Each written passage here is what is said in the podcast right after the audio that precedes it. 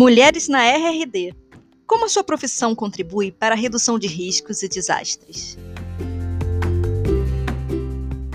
Eu sou engenheira civil, geotécnica e sou educadora e pesquisadora. É, a geotecnia é a área da ciência que se utiliza do, dos conhecimentos de solos e rochas para solucionar problemas da, civis em geral. Dentre esses desafios, né, a gente, eu posso citar, por exemplo, a questão do entendimento de fenômenos associados a movimentos de massa ou deslizamento de terra, entender como, como os materiais, solos e rochas se formam, como esses fenômenos ocorrem, né, o que, o que afeta, o que é relevante, porque uma encosta dessa ela falha, ela rompe, desliza, que mecanismos são esses e o que potencializa e amplifica esses fenômenos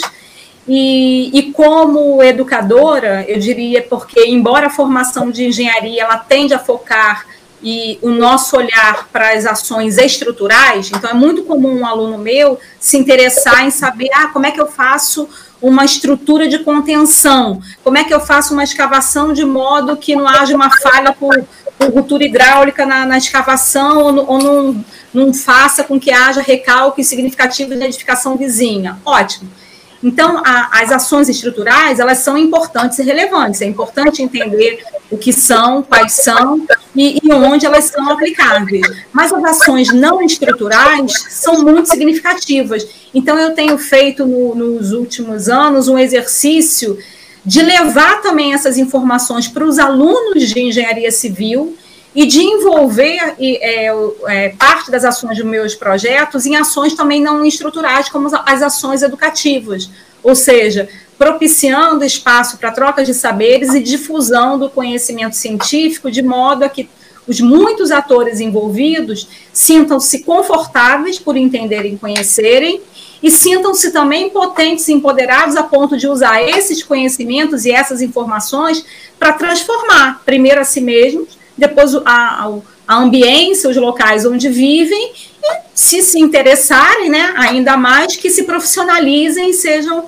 bons e profissionais no, no futuro. E mesmo que não optem por, essa, por essas áreas de conhecimento, eu acho que a gente tem que criar também um público que passe a admirar essas questões, porque a RRD, a redução dos riscos e dos desastres, ela tem sinergia grande com as questões associadas à sustentabilidade e mudanças climáticas. Quando você leva essas informações para o público em geral, da criança lá da educação infantil, que é um público também que eu, que eu acabo por atender, compartilhar e atuar, até o, o jovem estudante na universidade e um colega profissional, você também propicia que ele é, que chamar atenção para esses aspectos e ele passa a ser um cidadão transformado. E aí as suas ações, é, independentemente dele, dele optar por não não trabalhar nessa área, passa, passam a ser ações diferenciadas que contemplem esses aspectos, né?